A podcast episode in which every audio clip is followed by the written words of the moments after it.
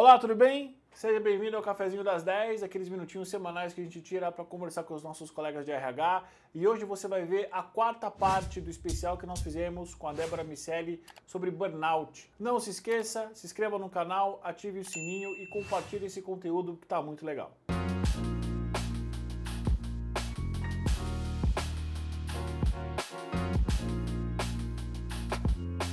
E aí, Edu, você me pediu para falar um pouco sobre como que a gente de RH para RH pode cuidar, né? Exatamente. Quem é que cuida dos cuidadores? Vamos lá. Aqui eu estou tirando a, o meu crachá de professora e, e falando realmente de RH para RH, né?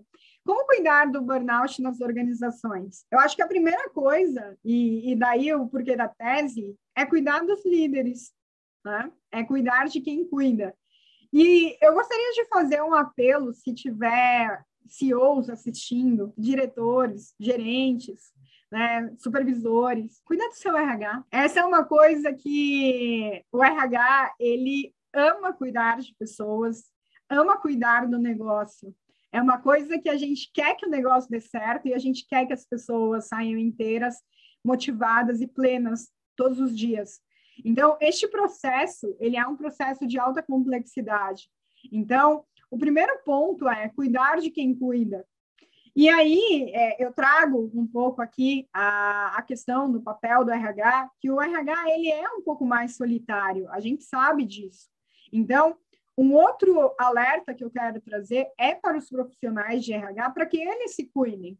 Então, eu falei no, no, no, vídeo anterior e eu trago de novo nesse vídeo, eu acho que as organizações, elas tentam fazer o melhor que está ao alcance delas para que dê os recursos, só que eu tenho percebido que nem sempre é suficiente. Então, a gente traz esse ponto do RH precisar se cuidar, né?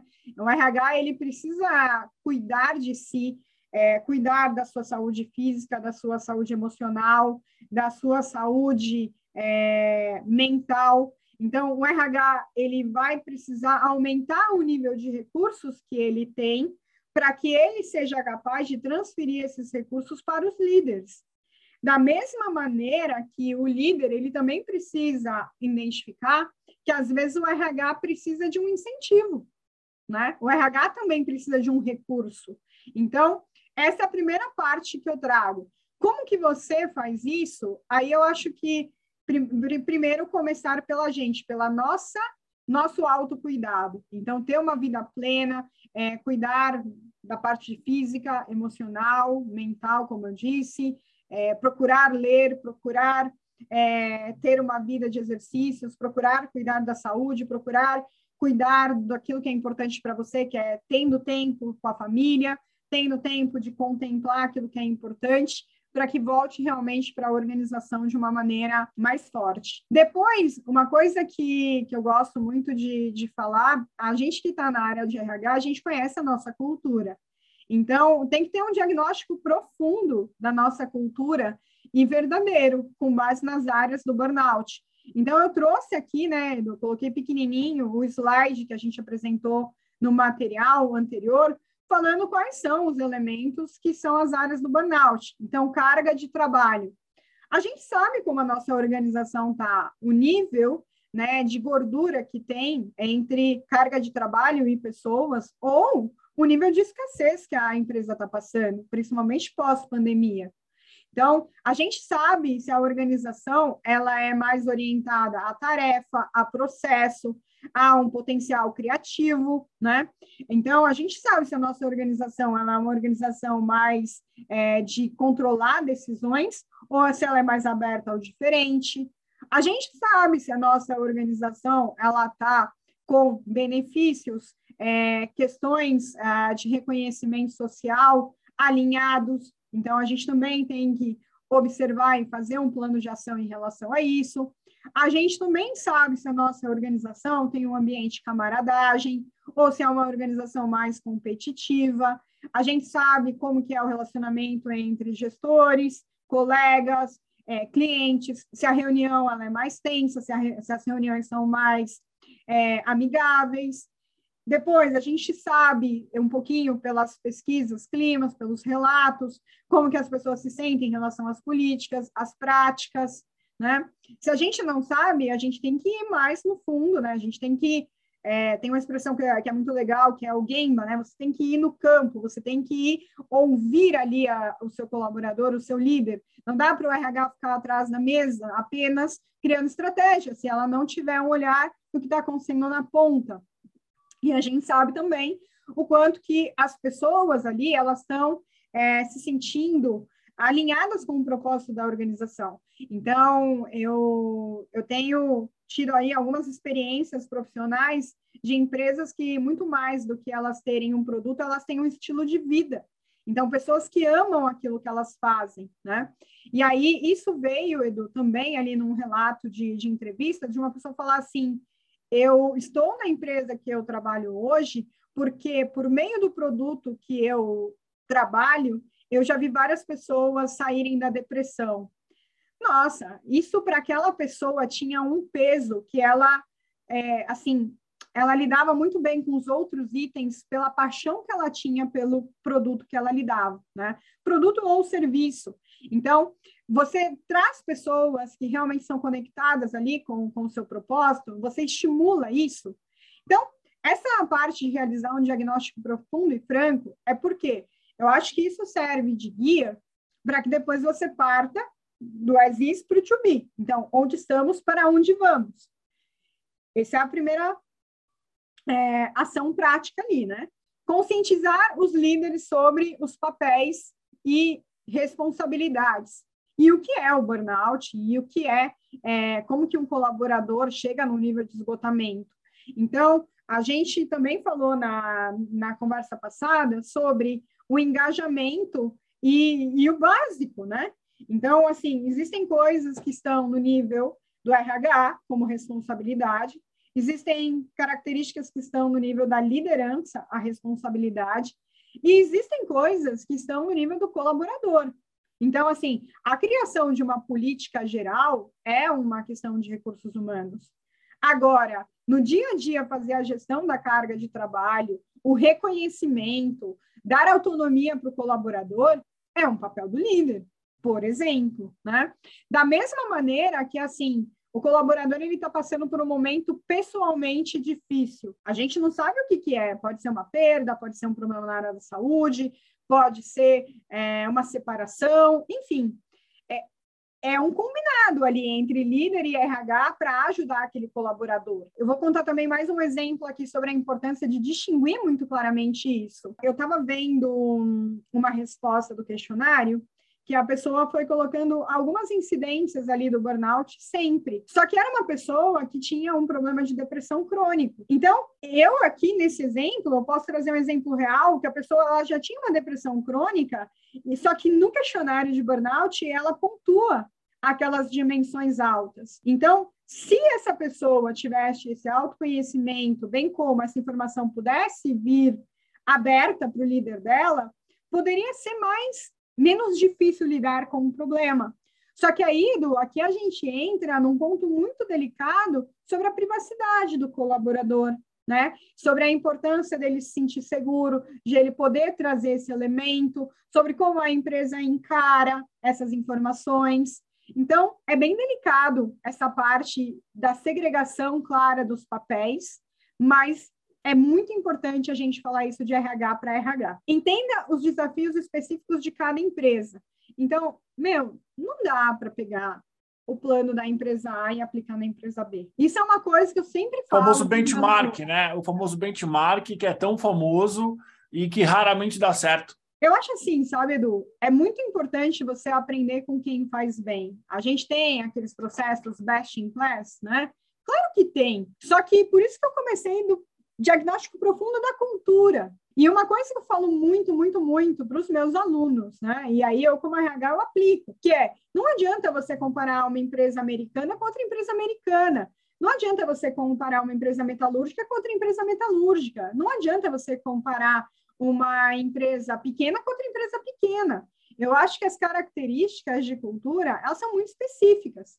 Então, ah, eu trabalho numa empresa é, com uma nacionalidade tal, com um setor tal, com um tamanho tal. Só aí já tem uma complexidade interessante para que você faça é, um plano específico. Depois a gente vai, né, Edu, para o olhar sobre as áreas de negócio. Então, quem é RH sabe que cada área tem uma cultura específica. Então, qual que é o papel do business partner? O papel do business partner é entender os desafios da área de negócio e apoiar os líderes a terem planos específicos. Então, vamos dar alguns exemplos aqui. É um clássico. Quem é RH da área de vendas sabe que a pressão de metas e cotas é um ponto a ser trabalhado, né? É como você fazer com que o executivo, é, o vendedor, o representante, ele se sinta motivado ao ponto de não espanar, né? Aí, quem é da área, por exemplo, de áreas de suporte, que aí tem finanças, que aí tem, por exemplo, jurídico, que aí tem, por exemplo, RH, sabe que são outros desafios, né? Por exemplo, uma pessoa que é da área financeira tem alguns momentos entre fechamentos que elas não podem errar.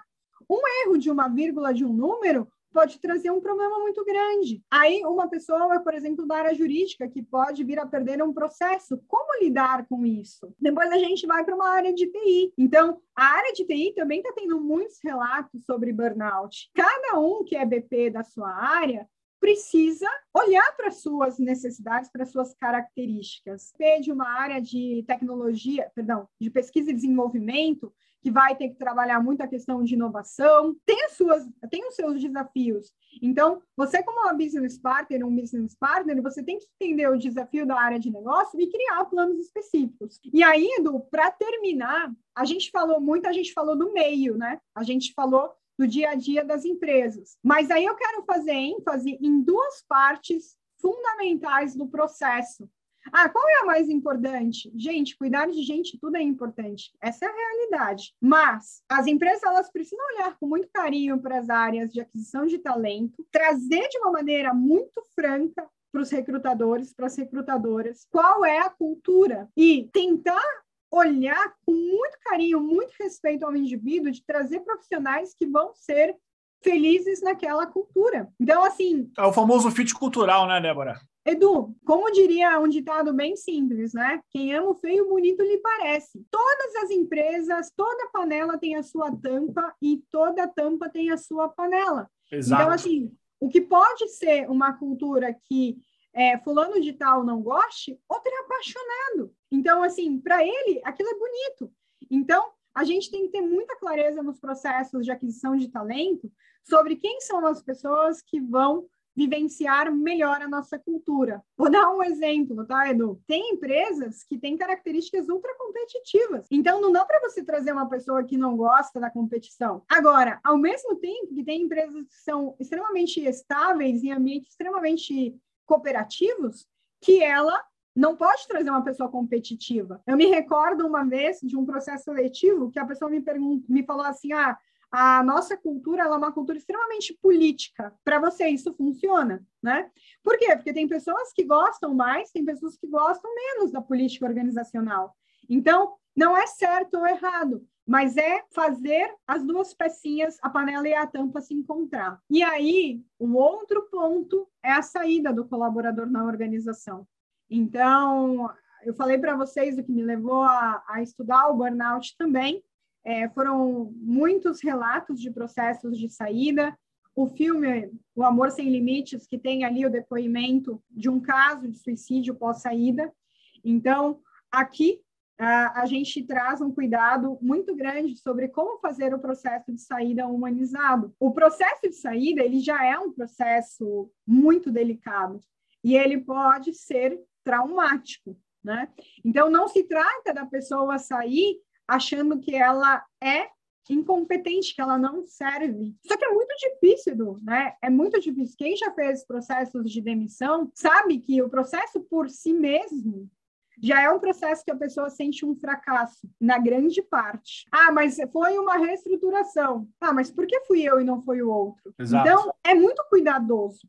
Então, o processo de preparar as pessoas para realizar uma saída com muito cuidado. O que eu mais falo para as pessoas, né, alunos e líderes, quando a gente tem que passar por esse processo. Faça a saída como se fosse com você. Se você tivesse sentado do outro lado na mesa, como você gostaria de ser tratado? Então, é, é assim, é de um cuidado, de uma dignidade, de uma compaixão com o indivíduo que não é que ele não serve, é que simplesmente chegou o momento de um próximo passo. Então, Edu, são esses pontos assim que de todas as nossas conversas na, na câmera e nos bastidores é, eu senti de trazer para as pessoas. Não sei se você tem mais alguma pergunta para a gente falar sobre isso. Débora, muito obrigado por você ter compartilhado com a gente todo o seu conhecimento nesses quatro programas que nós gravamos. Não era o nosso plano inicial, o nosso plano era fazer um só, mas como são conteúdos muito ricos, muito intensos, eu decidi dividi-los em quatro. E aí eu acho que dessa maneira fica muito fácil para as pessoas entenderem, muito fácil para as pessoas estudarem, entender o que é cada uma das partes. Semana passada a gente falou sobre os sintomas do burnout e no vídeo dessa semana a gente falou